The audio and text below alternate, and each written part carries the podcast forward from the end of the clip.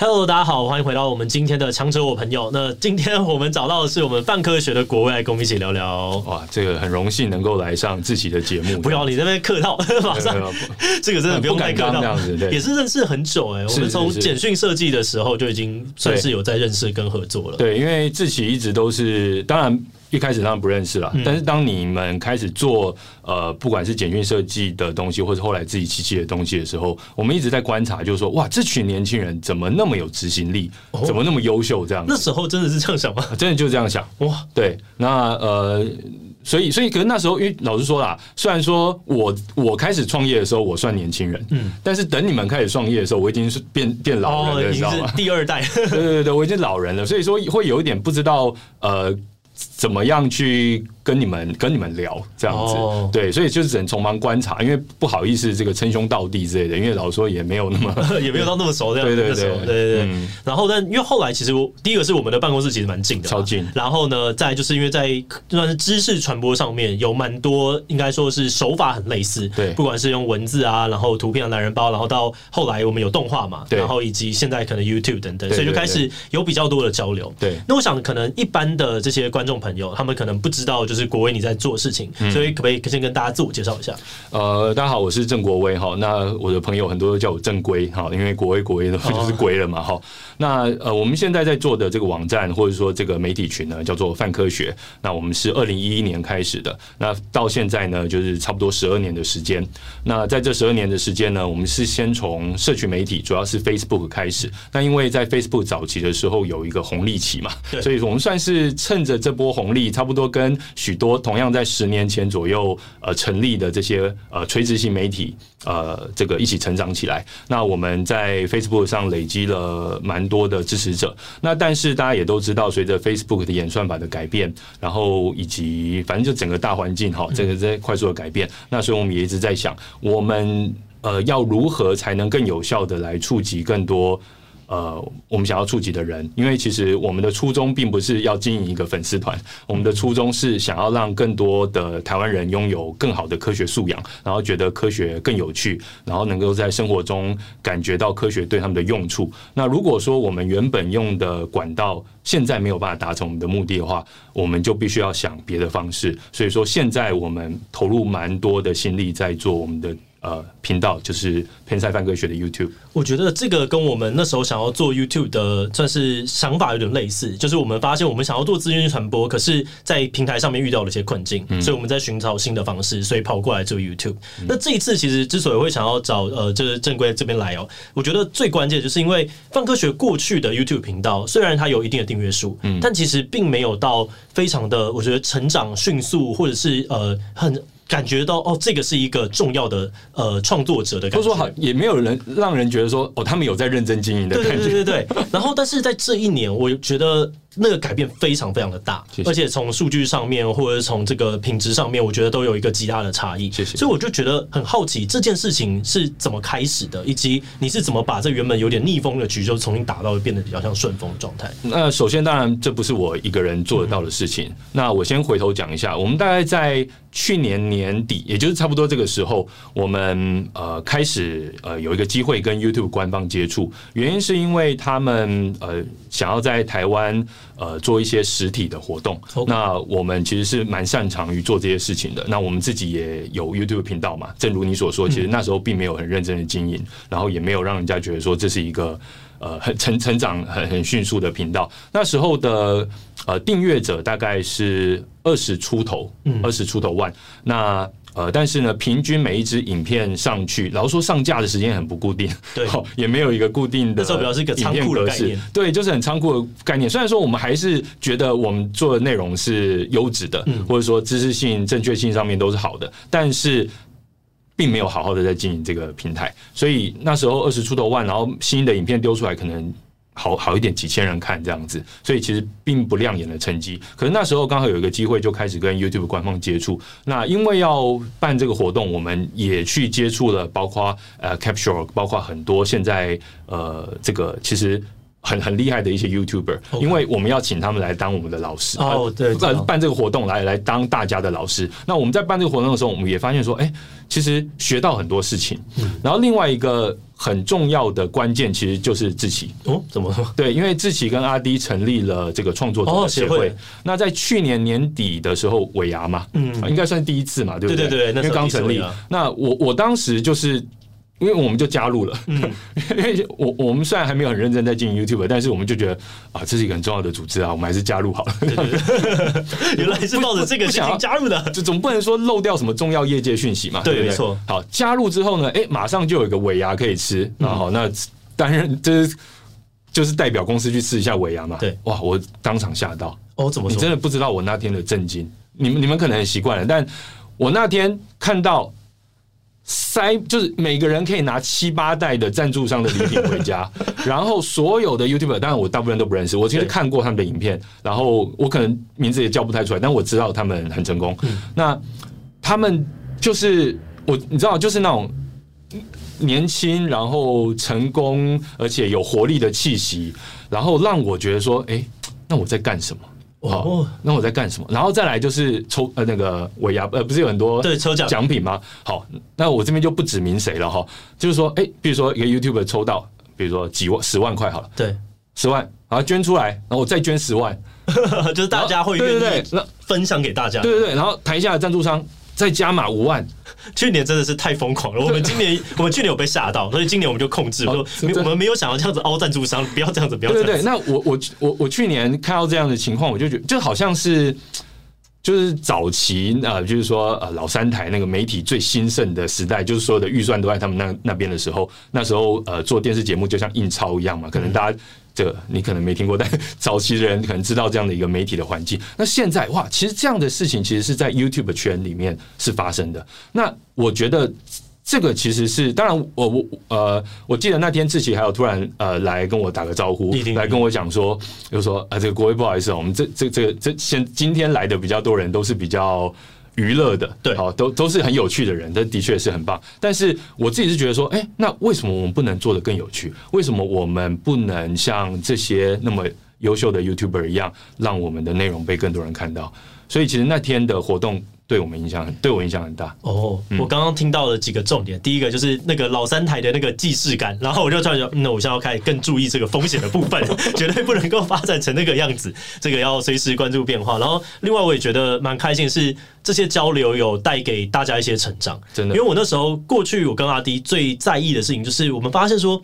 这个群群体说，这个社群虽然非常的蓬勃在发展，可是它的资讯交流的这个频率跟它的积极度不是那么高。我们就在想说，我们没没办法主动的去促成这些资讯的交流，所以不管是平常的，不管是 Line 的群组啊、DC 啊，然后以及这些活动，其实都是为了这个目标。对。然后像今年的，我们在下礼拜其实就要尾牙嘛。对对对。然后下个礼拜的时候，我也帮你们把呃，现在就是比较多人就加入了。去年是三百，今年可以到四百，去年两百多，今年到四百多。嗯。所以我就帮忙把那个每一个。都有自己的那个应该怎么讲？自己同样的内容形式的人可以被摆在同一桌啊，交流可以更对对对对，这样交流就可以比较密切。我就觉得会让这个吃饭不只是大家来呃爽而已，而是它会留下一些长期的影响力。直接签单了，对，就是大家可以合作，然后你会有一些问题，然后你可以在这个地方大家吃吃吃喝喝，其实吃个三次你就会变好朋友。嗯，对，所以我很希望能够促成这件事情的发展，因为我。觉得我在成长的这个过程当中受惠于这件事情很多，嗯，所以我就觉得如果我能够让其他人也得到这样的帮助的话，那是一个蛮好的事情。这要致敬一下，这样不不不，哦，这太客气了，我真的 觉得大家都是想说，到底来客套个屁，不要，真的不要这样。那我好奇，就像你刚刚得到了这个启发的时候，那你觉得你们把这个影片或者是这个 YouTube 频道重新做到位的，这成功的关键是什么？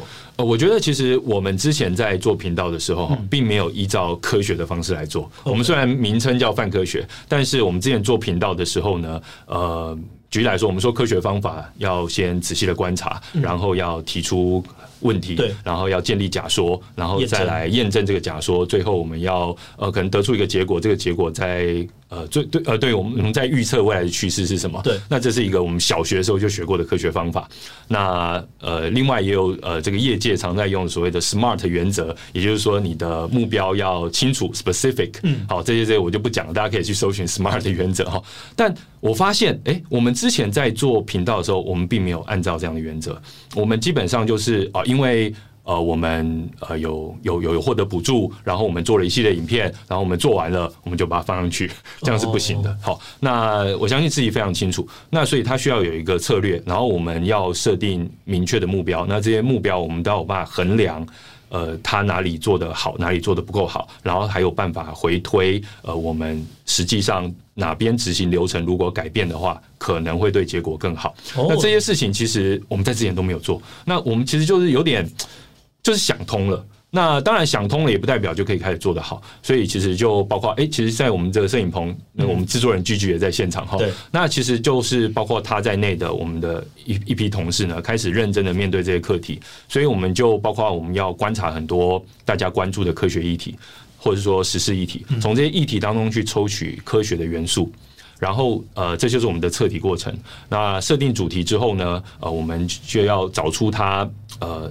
就是对，然后跟我们现在频道想要建立的整个核心价值啊、价值观的，还有这个人格的角色，它能够契合的点，比如说呃，泛科学，当然我们也可以做比较儿童向的，或者是青少年向的。但如果说今天要以郑国威、正规这个人的形象来跟大家讲科学的话，大概太逗趣的方式，可能大家也不太相信吧。对，所以其实我们就选择一个比较。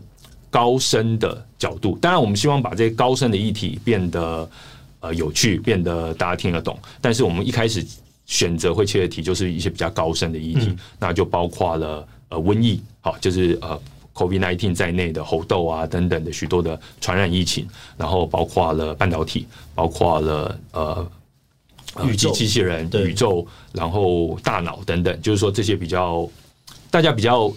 是呃有兴趣，但是又好像搞不太懂的的大主题，然后我们就在找说，呃这些大主题底下有没有我们可以切的切角，然后就一步一步在完成脚本啊，然后拍摄啊。那后面其实有很多的流程，我们有参考像自己七七的做法，但自己七七的做法其实是有很多部分是我们没有办法参考的，哦，因为包括你们的节奏非常的快速，哦，然后包括你们的选题其实是更多元的，嗯，那我们其实是。因为我们还还是还是做一个工作流程上面，应该是可以参考到蛮多。其实因为选题的主题就不一样，所以会有些工作流程就不一样。哦，对，所以呃，我我们参考之后发现说，有些事我们做不到。对，那我们能够做到什么程度呢？好，那大概就是这个。然后现在呃的频道或者是影片大概长这个样子。那但可能。可能明年开始又会有一些新的格式的内容出来，嗯，总是要一直前进。对对对，因为大家就是看这个脸会看腻嘛。对，OK。那我好奇，你们现在这样团队几个人呢？我们现在团队呃，因为其实我们现在原本包括网站文字，嗯、还有原本维运社群的团队，然后还有呃新成立的这个影音团队。那如果整个两都是内容团队加起来的话，大概是十个人左右。OK，对，哦，十个人。对，然后你们的产出现在的以。呃，这个 YouTube 频道来说，好了，嗯，你们的上架大概是多多高的频率？大概一周正片两集，然后 Shorts 的话大概是一集，但是因为我还在尝试 Shorts 到底该怎么做，所以其实呃，可能接下来会中断一阵子，然后再改一些新的格式。对，总是要反正就是调整嘛，修正了，对，就是然后再测再测这样子。对，因为之前没有这个。没有没有认真去把这个科学方法结合在我们自己做的内容当中，所以现在开始的话会呃经历过这样的过程，比如说有些东西哎觉得不是很成熟，嗯，再修改这样。哦，我觉得这个科学方法很关键，就是。我觉得我在早期的时候，可能科学方法用的更多。现在呢，就稍微怠惰了一点。就是你刚刚这个讲话的时候，我就突然嗯，我要把它重新拿回来，跟团队开始用科学方法来 来验证跟试错啊，然后调整。这个那个其实帮助真的是蛮大的。对，但但可能因为其实有时候也会要看包袱啊。嗯，对，因为其实我们也会觉得说，那我们现在如果是。目前假设我们目前的格式是 OK 的，那是我们需要再尝试新的方法的话，那会不会是要再加增加内容的制作，而不是去修改原本的？那其实这也都是要取舍的事情，嗯，而且也会涉及到资源啊，或者是商模的调整的。对啊，那你觉得在这个过程当中最挫折，或者是呃，是否有遇到什么质疑等等的事情？我想第一个就是呃，我们做的内容跟过去不太一样了。好，那有一些观众他的确很怀念之前可爱的角色、动画角色，或者说呃之前的呃主持人，好，包括我们非常优秀的前同事呃总编辑雅琪哈，那他后呃就后来离职去别的地方这个这个这个探探险了这样子，对，那很多人也怀念我们的这一些前同事他们做的内容。那第二个就是我们现在涉及的议题非常的高深。那在转化的过程当中，当然这其实是泛科学一直在面对，就是我们如何在转化的过程当中，能让大家呃非专业者理解，但是又不失去它的专业性，然后不要让大家觉得你转译错了，好，然后甚至是让人家觉得这个这个科学本身不可信，那这些都是我们绝对不想要这个这个让让大家有的感觉。那但是或多或少还是会遇到这样的质疑跟挑战。但老实说，这部分算是我们比较熟悉跟习惯的东西，因为以前，比如说做泛科学已经做十年了，在网站上，在 Facebook 上，本来就一直遇到这样子的，也不能说质疑，就是人家愿意跟你互动，然后来问你这些问题，然后来说你这边可能讲错，好，那我觉得其实是蛮好的，所以我们这方面，嗯，只只应该算说。呃，虽然说呃，比如说前阵子做疫情相关的 Omicron 相关的影片，哇，这特别，因为我们有点惊讶，就是我们以为一开始做 Omicron 系列的影片，大概都是同温层在看，嗯，然后大家就讨论说，嗯，这个疫情怎样怎样怎样啊，疫苗应该怎样，没有，全部都是逆温层来看，哦，全部都是反疫苗的，或者说都是反疫苗的愿意来留言。所以其实然后有动机了，呃，对，就是动机很强烈这样子。然后所以我们就看到哇，这个留言的量非常的大。所以其实我们也很惊讶于说，YouTube 它的演算法可以帮我们曝光到那么多原本可能不是我们观众的族群。那但整体来说还好，目前遇到的挑战是这样子。那制作上当然还有其他挑战了，就是包括刚才说的我们的呃。节奏能不能更好一点？我们的内容能不能更精彩？这还是这些东西。我感觉范科学从创业到现在，都对于就是科普这件事情，或者是算是资讯的传播，有一点点热情。嗯、那你是我记得你是读外语系嘛？然后后来读传播的研究所，对研究所。然后，但为什么会想要对这个科普那么那么的有兴趣，然后甚至创办范科学呢？其实如果回头来看的话，我小时候是一个算科学科学儿童或科学少年，小时候超喜欢科学的，然后是那种。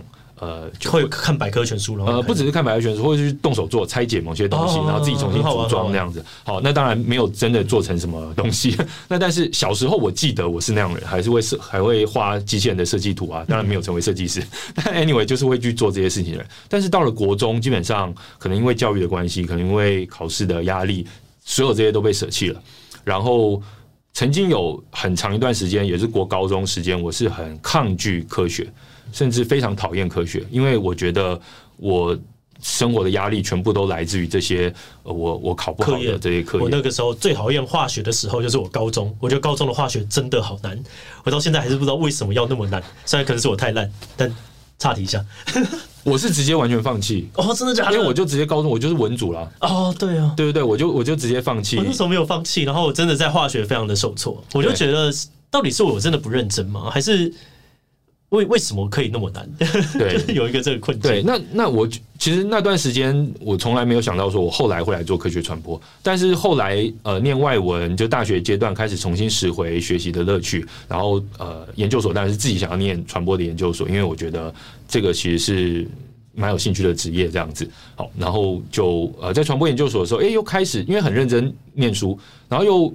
开始接触到很多社会议题，可是这些社会议题里面都有科学，糟糕了。我们做传播研究所，我们要分析很多社会议题啊，学社会学啊，学统计啊，然后来分析这些事情。糟糕，科科学又回来了，数学又回来了。可是这时候我发现我学的会，因为我发现我面对这些专业或这些知识的心态不一样了。好，所以呃，我觉得这这个转变是蛮呃蛮显著的。然后当然后来就是。呃，出社会工作之后，呃，嗯，第一份工作结束后，还跟同事，呃，就是呃，我们共同创办人停耀就讨论说，哎、那你想要做什么？哦，我他就问我，我想要做什么？我们想说，哎、观察到台湾的科学新闻在主流媒体上其实是非常非常欠缺的。的确，好，那我们那时候有做一个调查，在开始泛科学之前，我们有做一个调查，台湾有多少科学记者？就 Daily News 的，好，每天这种电视台或报纸的呃科学记者有几位呢？答案是零位。哇，这是零吗？对，但是有科学新闻哦，但是没有科学记者。那这些新闻是哪里来的呢？就是呃，可能是医药线的记者，或者是教育线的记者帮忙跑，又或者说是外文编译。所以说没有科学记者。好，那这时候问题来了，哎，那郑国威，你是要自己请一堆科学记者，还是你自己要当科学记者，然后一天跑一大堆新闻嘛？也做不到啊。所以说，其实那时候想法就是，那我能不能直接让科学家来跟呃民众对话？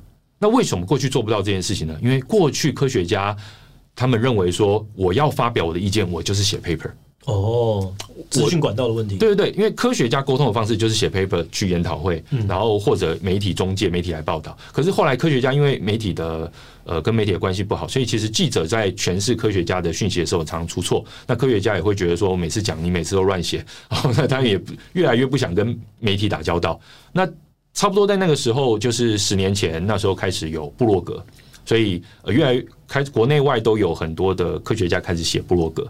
那我就发现说，哎，那这样子好像是一个机会，我们就开始邀请这些呃科学家布洛克，把他们内容聚合起来。所以就因为这样子开始做了泛科学。然后我的角色其实从过去到现在都是一样。我们在网站端的时候，就是协助这些科学家他们写的布洛格文章，把它们变得更好看，嗯，然后让他们能够透过社群媒体。管道传播出去，但到现在也是一样。我们的很多的脚本，大部分的脚本也是由专业的科学家写的，然后我们再把它变得更好看，然后把它变成脚本，然后再透过 YouTube 的管道再把它传播出去。所以其实做的事情是差不多的。那很好奇，就是从文字到做 YouTube，你觉得有什么很大的差异吗？或是你觉得一些哇全新的学习？不能说是完全不一样，但是学到的东西非常非常多。对，因为。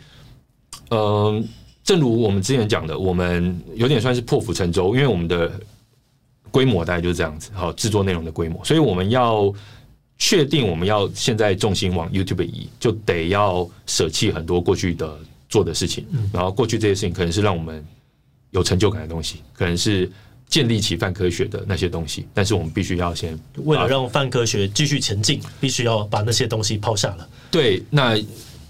老实说是有点遗憾。哇，这个我我刚刚在想，那个心情真的会蛮沉重的。就如果要我现在把简讯设计的设计部就是弄掉，我也会觉得好像不该这样子。不然你们因为还做的很好，所以不需要弄掉。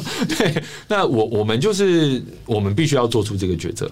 那做这个抉择，当然这个都有风险嘛。哈、嗯，那所以呃，做这个事情之后，其实就是一一开始经营在那个环境里面。我相信自己也。对，就是要沉浸，要开始，你你得要泡在那个里面，然后呃，看很多很多的 YouTuber。对对对，我也是做了之后才开始看超级多，然后它才会内化，然后你才会感受到这个地方好像怪怪的。那个有这种叫，我觉得是一种文化的自觉。就过去你会有些自我的觉察，然后你知道你是谁，但是有的时候你是要对外的有一个文化，然后开始到某一个社群里面。对，那我我我是自己把它称为知识共同体。OK，就是说在我的周遭都是这些。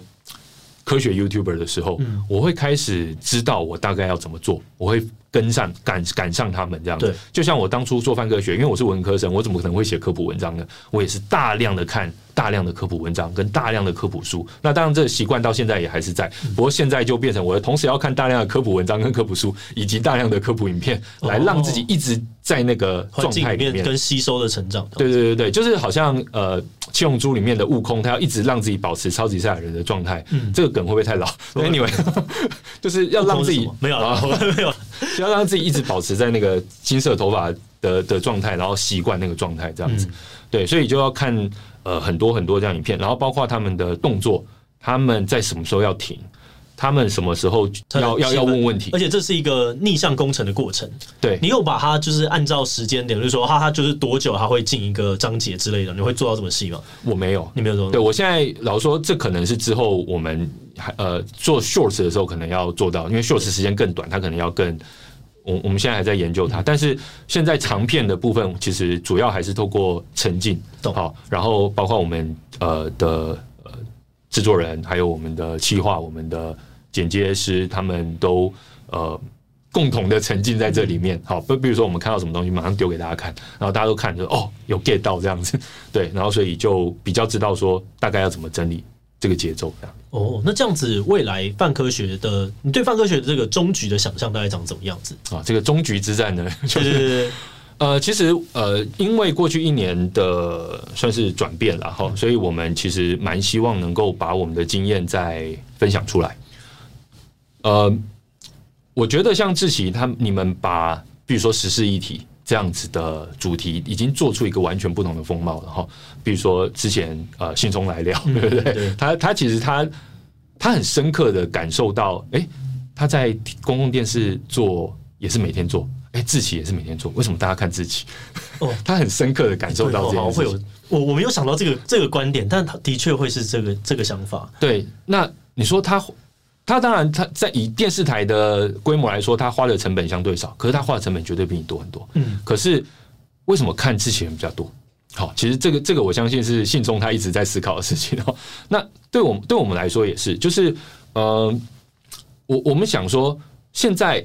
有很多的知识分子，有很多的科学领域类的不同科学领域的专家。那他们现在面对多重的打击，第一个是少子化，他们可能本来在学校里面有教职，但是渐渐没有发挥的空间，因为学校可能没有空去让他们去呃这个成呃有取得终身教职等等的，他们可能一直都是专案的讲师。这是一个很大规模，有大量的优秀的人才现在卡在这个状态。那再来有很多的过去的知识分子，他们会透过出书的方式来呃传播他们的想法或理念或知识，嗯、但是书籍这样子的管道目前也对一直往下走，所以教学的市场跟出版的市场都在往下走。那可是社会难道对这些这些知识的需求是减少了吗？不，对这些知识的需求是更增加的。嗯可是却没有好的方式让这些专家能够跟你怎么判断大家对于这个知识是增加的的需求增加了？其实简单来说，我们大家使用呃哦，原来是看的东西变更多了，媒体的时间是增加的。好，然后我们社会是越来越复杂的。嗯，好，然后呃，我们也可以从。其他一些比较客观的数据，比如说大家使用 YouTube，比如说观看学习或教育型影片的比例，其实是在过去疫情这三年也是大量增加的。对对，那在这样，包括因为其实九月的时候，我跟阿滴去了一趟纽约嘛，嗯，其实就是有收收呃获得这样的神谕这样子。哦，就是说，因为其实全世界都有这样一个趋势，所以 YouTube 也希望能够把这个事情呃做更更看重，做得更好，好，然后让 YouTube 成为一个最好的教育平台。那我们也希望就是趁着这样子的一个趋势，去帮助我们台湾的以及所有觉得呃我们能够帮上忙的这些知识分子、专家们啊，特别是科学领域的专家们，让他们的知识能够透过呃 YouTube 来被看见这样子。所以我们会打造一个系统，好，那可能包括软体，可能包括课程，然后也包括实际的工作坊等等，或是一个呃长期性的算是 coaching 的一个过程，然后呃。带着大家跟着范科学一起走这条路。对，刚刚你聊到 EDUCON，那我很好奇，就是 EDUCON 是一个怎么样的体验？呃，老实说，阿阿迪，我我先讲哦，EDUCON 最让我惊讶的其实是阿迪。哦，怎么说？因为我呃，其实我我那几天我并没有一直跟在阿迪旁边，只有 EDUCON 那天，然后晚上吃饭而已。因为阿迪他，但为什么没有？但其实我很惊讶的是，阿迪有短暂秀给我看他的行事历。嗯，他。排好要拍多少支影片？哦，那个他超疯了，他拍了十几支吧。对对对，然后后来都上了频道嘛，后来才发现哇，这个人他能够成功，真的不是望得虚名，不是浪得虚名。很多人在看到别人的时候，他们就是没有看到他们的资讯不够完备。就是阿迪在这方面的天赋跟毅力是真的非常强。对，不可我我自己我自己回来一直跟大家分享，我去 EDUCON，我一支影片都拍不出来，阿迪拍了二十支。对，他真的很强，就我现在也在重新学习要怎么样拍摄，就是拍这种 vlog 的形式，或者是马上把这些东西变出来。而且，因为他有一个，我觉得心态上面你需要调整的地方，就是你工作跟生活的那个 switch 要非常的快。对，就我今天是在现在是在生活，然后但是我突然就知道哦，我要开拍了，我知道这个东西我必须要留下来，所以马上开始进入这个模式。对，这件事情真的超级难的，我一直在练习，但是我都练不到。真的吗？对，我觉得你觉得你很厉害了。没有没有，要要花很久的时间练。我这次去日本也是，他就可以开始拍，然后我就觉得，我好像现在还做不到。哦，对，那件事情真的很难。嗯，但呃，第一个当然就是在 EDUCON。观摩到哇，这个顶级 YouTuber 原来是可以这样做事情的。好，那当然我们距离还很远。那另外一方面就是呃，在 EDUCON 现场，当然也是观察到呃，包括 YouTuber 他们做怎么做事情，他们总部怎么做事情。好，然后他们所有的呃这个活动的规模啊，接待的方式啊，然后呃创造这种高潮跟最后 climax 的，或者说最后那个嗯让大家有记忆点的方式，我觉得其实都蛮蛮蛮让人觉得。呃蛮让人佩服的。对，假设讲讲几个关键的启发好了，刚刚有讲到阿迪，嗯，那如果你要讲两个的话，你还会再讲哪哪些？呃，我觉得，呃，因为这在 EduCamp 获得的知识哈，我觉得都很好，但是其实它就是它就是知识。好，那我觉得在 EduCamp 我看到的是那么多领域的。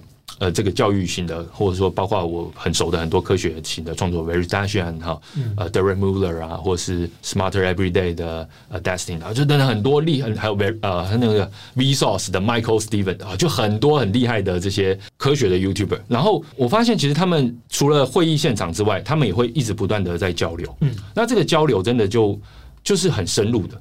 那我看到他们几个呃科学的 YouTuber，然后比如 Three Blue 啊、呃、One Brown 啊，他们在讨论一些科学的议题啊，然后讨论一些呃其实之前拍摄什么时候遇到什么什么问题这样。我觉得其实我就想说哇，好希望台湾也能有这样子的一个社群。那当然，其实创作者社群某方面就是这样子。那但是 EduCamp 它是一个更聚焦的，它就是这群。特别关注于教育类或是知识科学类的人的集合，所以其实我回来之后，我有一个很深刻的感觉，就是能不能在呃类似在呃创作者协会底下再有一个子 group。哦，我们真的有在讨论这件事情诶。对，那当然我相信跨领域的学习会学习到很多，对，但是还是我觉得有一些内群的话也是需要的这样子，嗯、所以那。我们自己跟 YouTube 合作，包括回来台湾之后，我们也在台湾办了台湾的 e d u c o m 啊，就是之前呃，我们呃泛科知识跟 YouTube 就在呃一个实体的场地呃办了这样的一个活动，然后邀请了包括呃台湾一些企业或呃政府的呃他们比较想要传播知识型内容的伙伴一起来到现场来参加，这样子，大家的反应也都非常好。那我是在想说，其实。可能我如果能够让这样子的一个子 group 的力量被呃更多的人看见，不管说是观众或是潜在的赞助者，或者说呃这个广告主，那我觉得这应该也会是一个好事，这样子。我们之前是有想过说，先不要永永远都像是年会，或者是像是呃这个尾牙一样是那么一个正式的。嗯，它其实应该要从一个小的吃吃喝喝开始。哦，就例如说，我们可以每个月，我们就是。由协会这边，我们有协会有 PM，所以协会的 PM 就帮大家定，例如说三十个，先从三十人开始，三十个，然后我们就找第一次可能是全部人都可以报名，然后大家就是来吃饭，你只要付五百块，然后我们会帮你瞧好这个位置跟餐点，你都要过来吃，然后就在那边交流。然后后来当这个已经成型了之后，我们就可以开始去办说，好，今天呢这是知识场。如果你今天你都想要做知识的，你全部欢迎你过来，在这边会有所有我们只有找到知识的大神，大家一起在这边交流。然后明天可能会有，例如说 Vlog 场，然后会有是电竞场，然后就让这些事情，因为我觉得它的关键是，过去我跟阿弟会有一个很呃中心的概念，就是觉得说，哎，这个东西应该要协会出钱，或者大家如果不出钱的话，大家可能不会来。但我后来觉得不是这样子，应该是大家会愿意得到这个交流机会。那我们只是要把大家。聚在一起的这个门槛降低而已，嗯嗯嗯，所以可能明年我们开始做这件事情。OK，结果现场大家都在打麻将，也有可能也很好啊，打麻将然后聊聊天，然后 这就公然聚赌了，这就公然聚赌，不不不赌钱可以吧？呃，不想，我建议要赌钱，这是科学吗？对，科学科学对。那对啊，所以其实就是像呃，因为其实我就我我在观察那个环境了，好，那让我有参与一些那个 EduCamp 现场的讨论，也是觉得收获很大。比如说呃。我我跟一些国外的这个这个 YouTuber 好，他们讨论说，哎，比如说有的是地图型 YouTuber，地图型 YouTuber 做什么？他就一直做各式各样的地缘关系，好，比如说战争，好，为什么乌克兰怎样怎样，然后又俄罗斯怎样怎样，但是从地图来看这样子，好，然后他们就会讨讨论到说，呃，怎么样的传播或怎么样的封面的设计或怎么样的标题。呃，会会比较好，这样子会谈论到一些很细的东西。然后我后来也加入了他们美国知识 YouTuber 圈的一个 Slack。哦，很棒哎。那呃，老实说，但因为我好像是唯一一个台湾人，所以我在里面，老实说没有什么存在感了。我现在只是在潜水。嗯、但是我发现，哎，在那里面他们会讨论的是更，就好像互相在帮互相当编辑这样的概念。对，就是说，哎，大家觉得哪一个封面比较好，或者说大家觉得我现在要做一支呃什么关于。呃，气泡的什么什么，大家觉得哪一个标题会比较好？好，所以其实里面有这种互助的感觉。那我认为，其实毕竟我们都不是什么 BBC 啊，或是 Discovery 这种超大规模的制作摊位。呃，如果要获得回馈的话，可能是真的有这样的机会会比较好。然后最好是比较是同领域的啦，因为如果是跨领域跨代墙，比如说我完全没有能力给 Vlog 生活式的频道给什么建议啊，但是如果是知识型的频道，我觉得我们的经验是可以。做做出一些哦，这个也有给我一点启发。如果我们今天不要使用 DC，我们改用 Slack，然后大家几个人都有在用 Slack，可能会是更方便的。因为我觉得 Discord 就是。刚好我们的群组里面的很多人他们没有在用，所以他就会让那个讨论的变很低。那它变低之后，资讯交流的意义感觉就下降，大家也就不想要打开来。它会有一个死亡螺旋。但如果大家都刚好在那边，你就是会那个板子会亮起来，你就是会想要点开来看一下里面在干嘛。那这件事情的资讯交流密度就会变得更。当然，我还觉得还是要有，比如说可能一个管理的。小队长或者是一定啊，这一定的。对，对社群一开始一定要有有三个人在那边互相的吆喝，你才会成成一个群体。对啊，嗯、哦，这个这个不错，一个庄家了，好的。很想打麻将，很想要啊，没有开玩笑，开玩笑，对，很想要剧毒。然后就过年快到了。那此外，我就是呃，其实泛科学还有除了呃，它算是一个大的集团嘛，对不对？像是什么娱乐重击啊，呃，对对对，我们有其他几个媒体。对，那现在主要除了泛科学之外。呃，然后说现在比较投入资源的是第一个是呃 List 美食家的频道，他是从美食谈知识。哦，原来是原来是你们这边的。对对对对，我、哦、我们算协协助制作。咚咚咚。对，因为其实他有他的 know how，那我们是协助这位呃就高晴雯美食家来协助他成立他的频道这样子。那另外就是呃工头坚旅行长的频道，工头坚旅行长呃他。一直都是呃，这个旅游或是文史界一个算是我们都敬仰的前辈这样子。好，然后他也是在今年呃开始他的 YouTube 频道，那目前也成长的还不错。那一样是从旅游来切入知识，因为我们比较擅长的是知识这个层面了。好，所以其实美食的话，当然呃。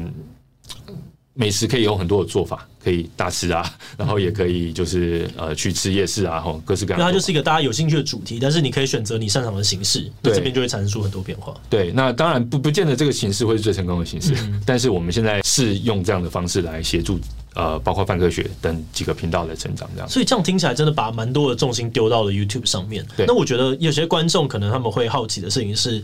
不会觉得 YouTube 已经是一个很红海的状态了吗？怎么还会想要把那么多的东西丢过来？对啊，因为其实我们之前一直拉住自己的手的原因就是这样子，嗯，一直觉得它红红海，就它已经红海了，我还进去做干什么？嗯，但是我就是觉得，那那我们实际上最新的经验就是，它还没有红海，对，它还可以成长，而且它还有很多细分的有趣的事情，有细分的市场，有趣的事情正在发生。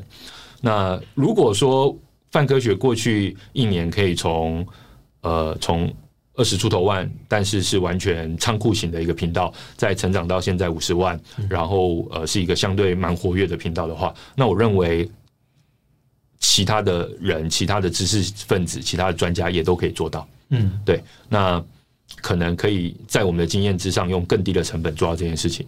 对，所以我觉得不要，就是说不要再拉住自己的手了。比如说，就算很多人在出书，你也不会说哦，那我就不出书了。嗯，好。当然，很多人在出线上课，你会说我不要做线上课了。好，那很多人在做频道，对啊，但是还是可以做，因为其实整个市场还在逐渐扩大当中。我觉得这跟我对于不管是 Podcast 还有 YouTube 的观点是也是蛮像的。嗯，就其实还有很多地方可以做，并不是你说红海，然后你就。其实我觉得很多人讲红海，它也是一个很分众看到的一个一个一个想象而已，他并没有数据去验证说这个东西已经是红海了。它可能对于红海的定义都没有搞得很清楚，所以其实是真的还有蛮多机会的。所以如果大家愿意的话，我觉得你真的很想要有心的话，你好好。画一个三年的计划，重点是你要做得够久。嗯，你如果没有只做一年的话，任何事情大部分都是红海。对，可是如果你能够做三年跟做五年的话，你的维度不一样的时候，或许红海其实是一个很大的蓝海这样子。对，那当然对很多人来说，他可能没有这个三年五年的本，嗯、没有办法做这件事情。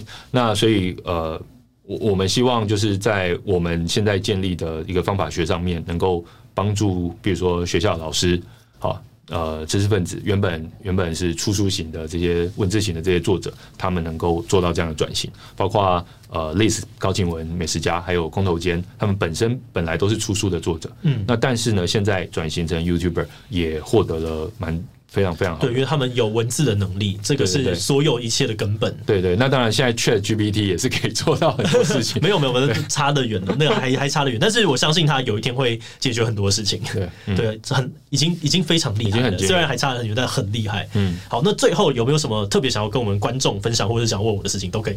对，我想要请问志奇哈，就是说，呃，有没有你你们本来要做英文频道呃，对，还是说，那这个事情你们打算要大力的推下去吗？我们现在重新在测。我们上一次我觉得我做了一个错事，是我们太早开始宣传了，所以呢，跑进去的观众全部都变成是台湾的观众哦，然后都是台湾观众的时候，就他就出不去了哦。对，因为台湾的观众也不会真的把它点开看，对，所以他就出不去了。所以我们最近是先把那个频道先停掉，嗯，然后我们现在再重新的找开一个新频道，然后直接再上传，我们再测试它的数据到底长怎么样。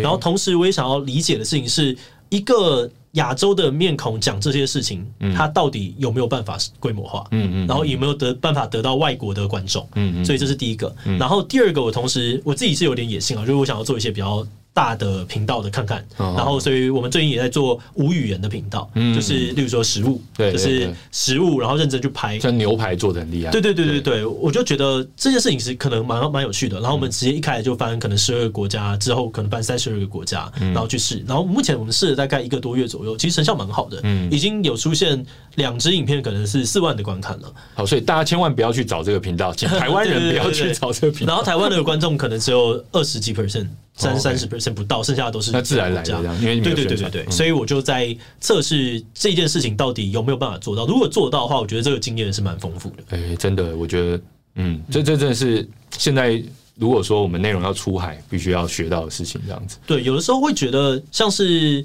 呃，不管是一些政府单位或中央单位，大家会讲说，哦，我们内容要出海，内容要出海。可是我觉得，或许这个东西，呃，它其实可以有。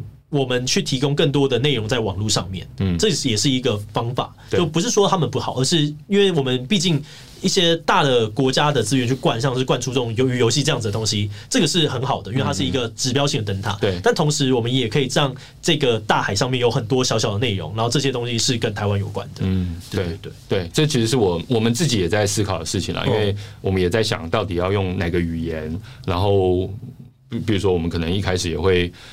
呃，想想呃，在想说，哎、欸，我们现在的内容是不是直接套个翻译就可以出去了？那一开始要宣传吗？那其实我觉得，其实这些东西都都还在摸索。如果是这样的话，我会建议你们真的还是英文是是最重要的。嗯，英语就。它的市场真的太大了，所以它的上限很上限高很多。那如果你们的英语能力本身已经有内建了，那我觉得就会蛮好的。好，那今天很开心跟这个国威我们聊了很多。那如果大家喜欢的话呢，也可以去订阅这个泛科学的频道，我们会把链接放在下面。然后呢，今天的 podcast 就到这边告一段落，我们就拜拜拜。